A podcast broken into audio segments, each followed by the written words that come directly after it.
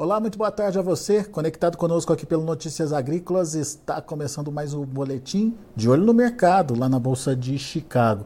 Hoje foi um dia sem grandes modificações, mercado trabalhando aí é, de forma mista, uh, mas longe aí daquelas variações muito significativas ou de alta ou de baixa. A gente está falando aí de recuo de meio ponto, 0,75 nos vencimentos maio e julho e uh, alta de dois pontos aí no vencimento janeiro e meio ponto no vencimento março, ou seja, pouca mudança em relação aos preços do último pregão. Mas, afinal de contas, o que está acontecendo em Chicago? Por que esse compasso de espera? O que, que o mercado está querendo saber nesse momento? Vamos perguntar para quem entende. Vamos conversar hoje com Rafael Mandarino, é, lá da AG Resource Brasil. Está aqui já o Rafael com a gente no vídeo. Seja bem-vindo, meu amigo. Obrigado por nos ajudar a entender mais uma vez esse mercado e essa dinâmica de precificação dos preços uh, lá na Bolsa de Chicago, também aqui no Brasil. E o que, que você está vendo aí nesse mercado nesse momento e qual que é a preocupação de quem está investindo hoje uh, no mercado de commodities, em especial no mercado da soja, hein, Rafael? Meu amigo, sempre um prazer estar aqui, obrigado pelo convite, né? Sextou aí, obviamente a gente já olha com essa sexta-feira com toda uma perspectiva de uma redução de, né, um potencial do risco, né? Então a gente acaba vendo os players um tanto quanto mais mor mornos, né, em relação ao mercado em Chicago. É, a gente olha para um final de semana que questiona como é que virá o clima nesses próximos dias, a, a gente olha para um algumas projeções com uma onda de calor ainda muito forte presente, próprios alertas né, do, do, nosso Instituto de Meteorologia aqui pelo Brasil, e ao mesmo tempo alguma, quando eu olho para a normalidade das chuvas, chuvas que estão projetando cair em algumas regiões do centro-norte do Brasil com uma normalidade aí na casa de 30% do que seria o ideal, o normal está caindo nesse momento, né, 15% dependendo da região, tá? Então, é, há essa preocupação, ao mesmo tempo você já começa a ver um prêmio que responde né, a essa, essa diminuição de safra é, projetada né, por várias consultorias, né, vários é, players já estão apostando nessa diminuição.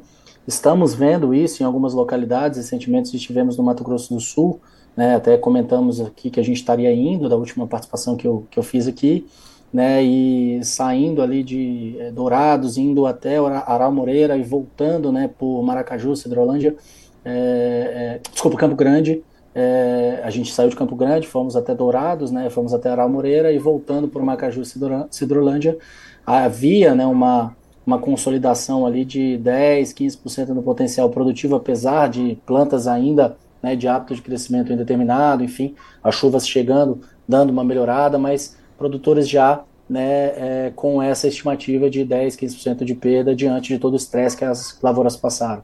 Eu recentemente agora né, desci, passei por Goiás, pa, é, porções de Minas, São Paulo, né, e agora estou aqui no oeste do Paraná.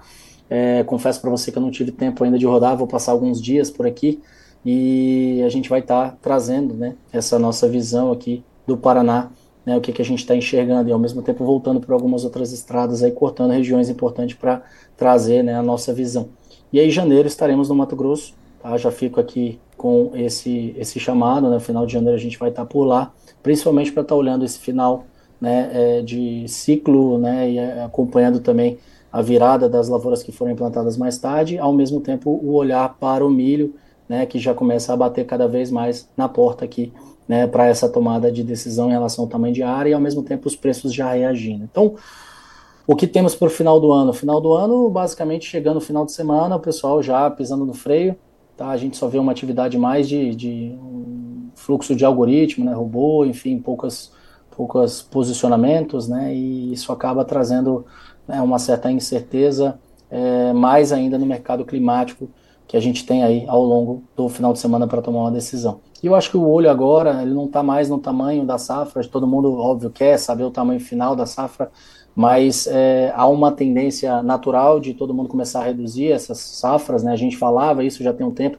até apanhamos em alguns momentos aí é, pelo mercado, quando a gente falava que 160 acima era muito otimista, tá? Mas é, agora todo mundo está vendo, né? Então acho que agora é a gente começar a conversar um pouco sobre o que, que a mágica que a Conab vai estar tá fazendo uh, para janeiro, para fechar esse quadro de oferta e demanda Conab é essa que trouxe né, uma relação de estoque-uso extremamente apertada para safra é, 23, 24, né? Então a gente está com uma relação de estoque-uso extremamente apertada, é, tanto na soja quanto no milho, e isso faz com que a gente veja né, a Conab com um desafio grande aí pela frente é, para esse janeiro conseguir encaixar na conta é, final né, essa relação de estoque-uso que hoje está em 3,15%. Estava fazendo a conta aqui, por isso que eu estiquei um pouquinho. Tá? É, quando você pega o histórico, né, a gente estava numa relação de estoque-uso em 3,94% nessa relação de estoque-uso em novembro. Ou seja, houve um aperto significativo por conta da Conab. E o pessoal critica, ah, a Conab não está fazendo trabalho. Não, vem reduzindo, reduziu bastante. Tá? O aperto no quadro de oferta demanda aconteceu, mas precisa né, trazer a produção possivelmente mais para baixo ainda e reajustar a exportação, né, o consumo doméstico também, né, e obviamente isso tudo vai ser direcionador de preços e pressione ainda mais o USDA, que normalmente em dezembro realmente já era se esperar, já era de se esperar, apesar de estar voltando um assunto que já deve estar bem consolidado aqui com os ouvintes, mas dezembro realmente é morno, janeiro já toma uma expressividade maior, uma relevância maior, e a gente deve ver o USDA fazer um trabalho mais condizente com o que a gente já está vendo é, a movimentação da Conab.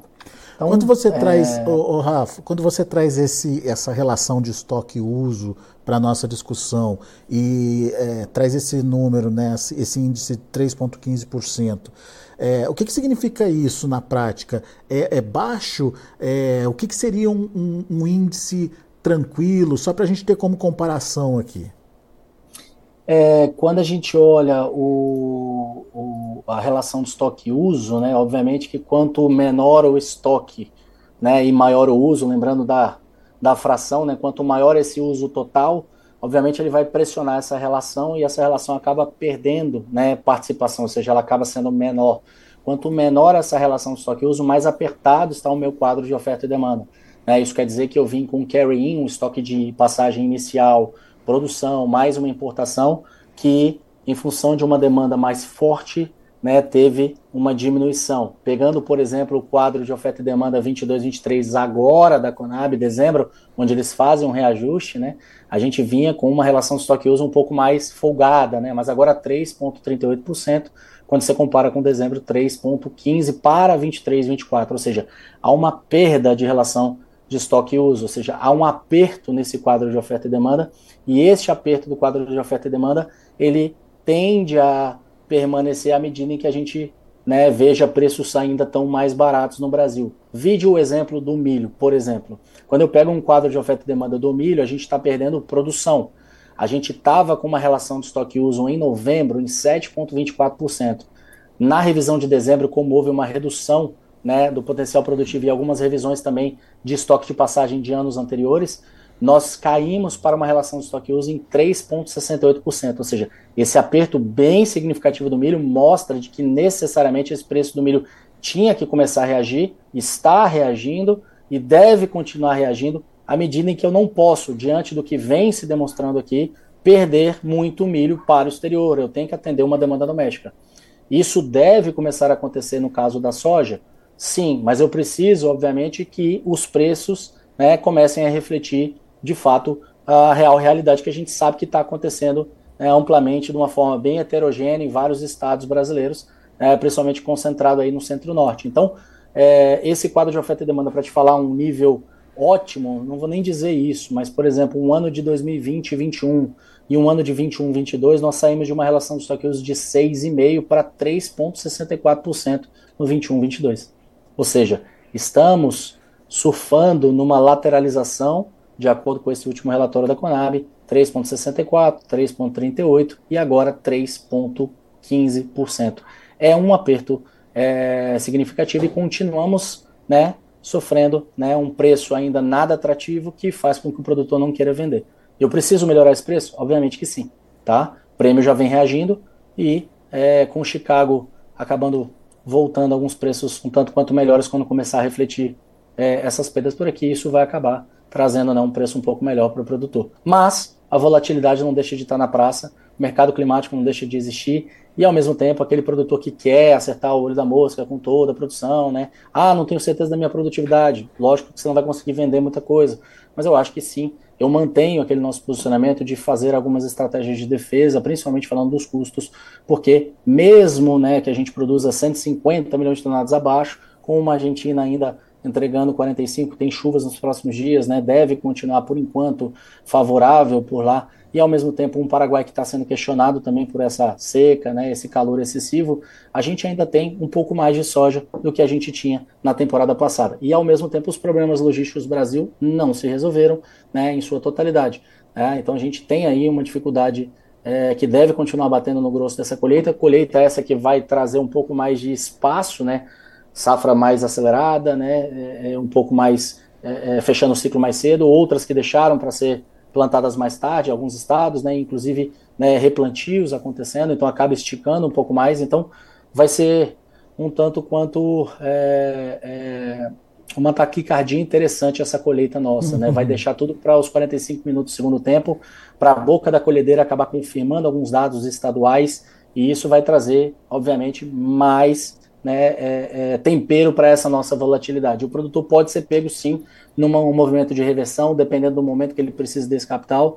Então, é, a estratégia de fazer realmente né, um caixa, é, fazer uma trava, ela não é uma estratégia que eu gostaria de abandonar. Obviamente, a gente tem os nossos os nossos motivos para estar tá fazendo isso, né, os outros anos onde a gente fez uma capitalização positiva aí, né, e uma, uma, um resultado positivo para os produtores, a manutenção disso é extremamente importante, tá?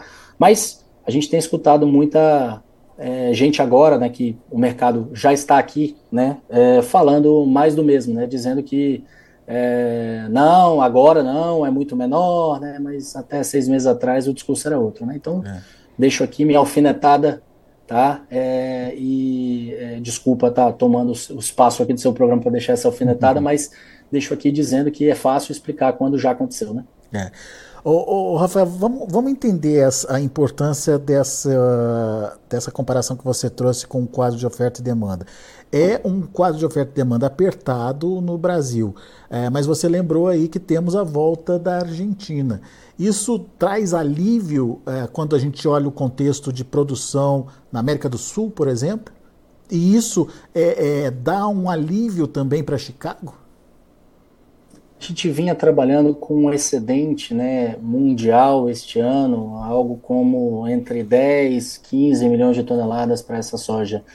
Isso quer dizer que a gente agora já perdeu 3 milhões de toneladas aproximadamente desses, né, desse range aí, de acordo com o que o USDA trouxe, 2,3 de acordo com o que a Conab trouxe, e à medida em que a gente tem que confirmar, né, é, 45 acima de uma Argentina, eu preciso ainda trabalhar um Paraguai próximo desses 10 milhões de toneladas, sendo que o Paraguai está bem uh, sofrendo com calor também, né, uma normalidade de chuvas abaixo, então tudo isso vai questionar a produção por lá também. Então, algum ajuste para baixo deve acontecer. Ao mesmo tempo, você vê uma demanda forte, né, é, principalmente falando de uma demanda doméstica americana, que vem, por exemplo, até o dado do NOPA hoje, que trouxe né, recorde de 189 milhões é, é, é, de buchos aí de esmagamento é, nesse novembro, ou seja, a gente tem novas plantas que foram incluídas nesse relatório é, de outubro, né? E a gente deve ter novas plantas agora em 2024 entrando em operação. É, se eu não me engano, maio, junho, a gente já tem novas plantas sendo contabilizadas também para o consumo doméstico americano. E as vendas devem continuar acontecendo nos Estados Unidos à medida em que essa soja está é, com um preço um tanto quanto mais descontado do que se projeta pela frente, né, e que está todo mundo já falando. Então, esse quadro de oferta e demanda global, ele precisa ou né, subir o preço para conter um pouco dessa demanda, né, ou realmente ele vai se apertar e, obviamente, vai acabar refletindo né, uma recuperação desse preço é, um tanto quanto atrasado, como é o caso aqui do Brasil. Ainda né, a gente tem né, uma projeção dessa, dessas exportações é, recordes, né, como a gente teve esse ano, a continuidade delas, dependendo dos preços que é, a gente conseguir é, ainda manter tão mais baratos, né, e é, vai continuar questionando esse quadro é, cada vez mais. Então eu preciso sim que o mercado comece a enxergar isso, comece a entregar um pouco mais de precificação, o produtor realmente ele vai ficar parado esperando né, uma rentabilidade melhor, é, ainda mais com a perda de produtividade que ele acaba tendo. Né? Então é, tá de... o mundo não pode perder nenhuma saca mais. Eu acho que a gente está num cenário que precisava realmente dessa safra Brasil mais expressiva. Mas lembra que a gente está olhando para os Estados Unidos no ano que vem que deve entregar um pouco mais de área de soja, né, e em detrimento da área de milho, por conta de toda essa produção de é, diesel renovável por lá, né, enfim, de, uhum. de, de, demanda por novas plantas que estão é, ficando prontas. O que você está dizendo é que aquela gordura de 15 milhões é, de, de, de, de, toneladas é, a mais nos estoques aí está sendo queimada, Rafael. Está sendo questionada, sim. E vai continuar sendo questionada. Tudo depende agora né, desses últimos momentos de dezembro e a projeção dessas duas semanas agora é calor na próxima semana, depois uma chuva retornando. Precisamos ver essa chuva retornando e entender se o janeiro ele vai de fato é, continuar chovendo né, na projeção. Quando chegar lá daqui a duas semanas, final do ano, vai ser interessante ver como é que vão estar esses modelos. Caso as chuvas venham, obviamente, é interessante para a consolidação dos números né, que a gente é, tem aí projetados para dezembro. Mas mesmo assim, eu acredito que a gente vai ver uma pressão sobre o Conab, sobre o USDA, para que eles venham trazer mais próximo da realidade, do consenso aí do mercado. Né, e apesar do mercado estar tá olhando para 159, 158, a gente acredita nesses nossos 155 e acredita que a busca vai ser mais ou menos próximo disso aqui. 155 é o que a G Resorts trabalha hoje. Isso. Tá. Bom, então uh, temos uma expectativa de melhora de preços. Dá para traduzir assim, Rafael? Temos uma possibilidade de melhores oportunidades aos produtores e diante dessas melhores oportunidades do que eles estavam observando, a gente entende que a tendência da confirmação dessa produtividade ele tem que começar a se defender nesse mercado. Quem não se defendeu, quem já se defendeu, continuar se defendendo e ao mesmo tempo, se a gente quer sonhar com preços tão melhores lá na frente, eu esperaria correr o risco com muito menos, né, e um com custo já consolidado, né, ou próximo de uma só consolidação total de qualquer forma. Né? Mas, sim, dependendo da perda, dependendo do que virá pela frente, a gente pode sim né, esperar novas oportunidades aí é, nessas próximas semanas, como o prêmio já vem trazendo, né, Chicago dando alguma volta aí mais expressiva, isso acaba forçando um pouco mais aqui nos diferentes meses do Brasil. Muito bem. Bom, Rafael, então, seu recado para o produtor que está ouvindo a gente agora. Nosso recado é, obviamente, né, um, um caminho aí para esse final de ano para que todo mundo é, continue com é, bastante chuva, que tenha temperaturas um pouco menos expressivas, mas é, a confiança nos modelos é, ainda é muito maior nessas duas semanas. Né? Por enquanto, para a segunda semana vem né, um pouco mais de chuva, mas a gente precisa consolidar e concretizar essa chuva de fato. Uma vez que isso seja feito, né, o meu recado ao produtor é que não dá para brincar nesse mercado, a antecipação de muito movimento tinha sido feita já, a defesa nesse mercado foi possível em vários momentos e ainda tem algumas oportunidades. Eu acho que agora a nossa discussão ela para de ser a tendência da safra, que é a diminuição, é uma pressão para cada vez menores esses números né, do que a Conab vem trazendo e agora nossos olhos estão voltados né, com um pouco mais de atenção para esse tamanho desse milho Brasil. Milho esse que já começa a adicionar bastante prêmio frente a Chicago e que vai precisar segurar o máximo de milho por aqui, porque senão vai fazer falta. Isso obviamente já reflete em preço para o mercado futuro é, ano que vem, né? E produtores que podem já começar a buscar algumas é, estratégias aí de estar tá, né, se defendendo nesse mercado, quem já tem uma certeza de área, quem já está com uma consolidação de, de ter uma certeza de quanto vai estar tá plantando. Então, o nosso recado é esse final de ano vai ser bastante volátil, bastante interessante. Estamos aqui, continuamos trabalhando. Um feliz Natal para todo mundo. Tá? Uhum. Não sei se eu volto antes, tá? E com certeza, se voltar antes, né, a gente deseja naquele momento um feliz ano novo para todo mundo. Mas se não, um feliz ano novo também. Estamos à disposição 2024. A Gersol está de porta aberta para vocês. Boa, Rafael Mandarino, muito obrigado mais uma vez pela participação conosco aqui ao longo de 2023, uma parceria estabelecida aí e forte, e a gente espera estar tá contando contigo aí em 2024 também. E dessa forma, é, eu aproveito para te convidar para voltar sempre aí, afinal de contas, é, temos muito que discutir, muito que trazer de informação ainda para o produtor brasileiro o que está acontecendo com a safra no Brasil, no mundo e principalmente o preço que ele vai colocar é, dentro do bolso e de forma rentável é, ter uma atividade aí lucrativa é, que justifique o trabalho, obviamente, todo esse trabalho que ele tem no campo. Obrigado, Rafael, pela parceria. Obrigado, meu amigo. Deixo só o convite de volta a você. Se quiser um dia estar conosco no campo, num crop tour, visitando algum estado, está em aberto, né? A Geosó sempre vai né, ser bastante honrada se vocês estiverem conosco, tá? Então fica aqui o convite, quando quiser. Tá combinado, Rafael. Grande abraço, um abraço. Até a próxima. Fica com Deus.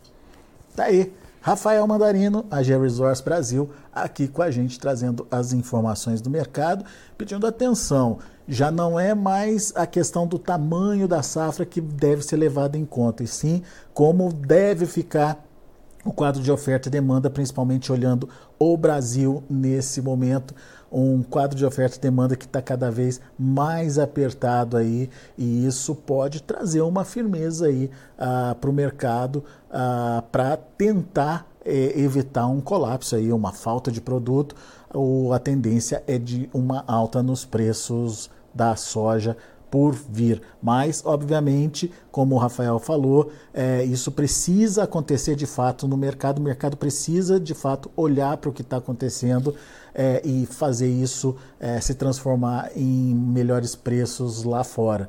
É, e nesse momento é a oportunidade de você também negociar o seu produto. Vamos ver como encerraram as negociações lá na Bolsa de Chicago. Você acompanha comigo agora na tela. Janeiro, fechando aí com uma alta de 1,75 a 13, 13 dólares e 15 centes por bushel. O março, 13 dólares e 31 centes por bushel, queda de meio ponto. O maio, 13,43, queda de 2 pontos mais 25. E o julho, 13,50, uma queda de 2 pontos mais 25 também. Esse é o quadro da soja. Vamos ver o que aconteceu com o milho. Milho também com leves altas. Março, 4 dólares e 83 centes por bushel, subindo 3 pontos mais 75. Maio, 4,95, alta de 3 pontos mais 25. Julho, 5 dólares e 4 centes por bushel, 3,25 de alta. E setembro, 5 dólares e 5 centes por bushel, 3,75 de elevação. E a gente tem também o trigo. Trigo hoje subiu bem, maio 6 dólares e 39 centos por bushel, 13, quase 14 pontos de alta. O julho 6 dólares e 44 centos por bushel, 12,75 de alta. Setembro subindo 12 pontos, fechando a 6 dólares e 52 centos por bushel. São os números de hoje de fechamento do mercado. A gente vai ficando por aqui. Agradeço a sua atenção, a sua audiência. Notícias agrícolas, informação agro-relevante e conectada.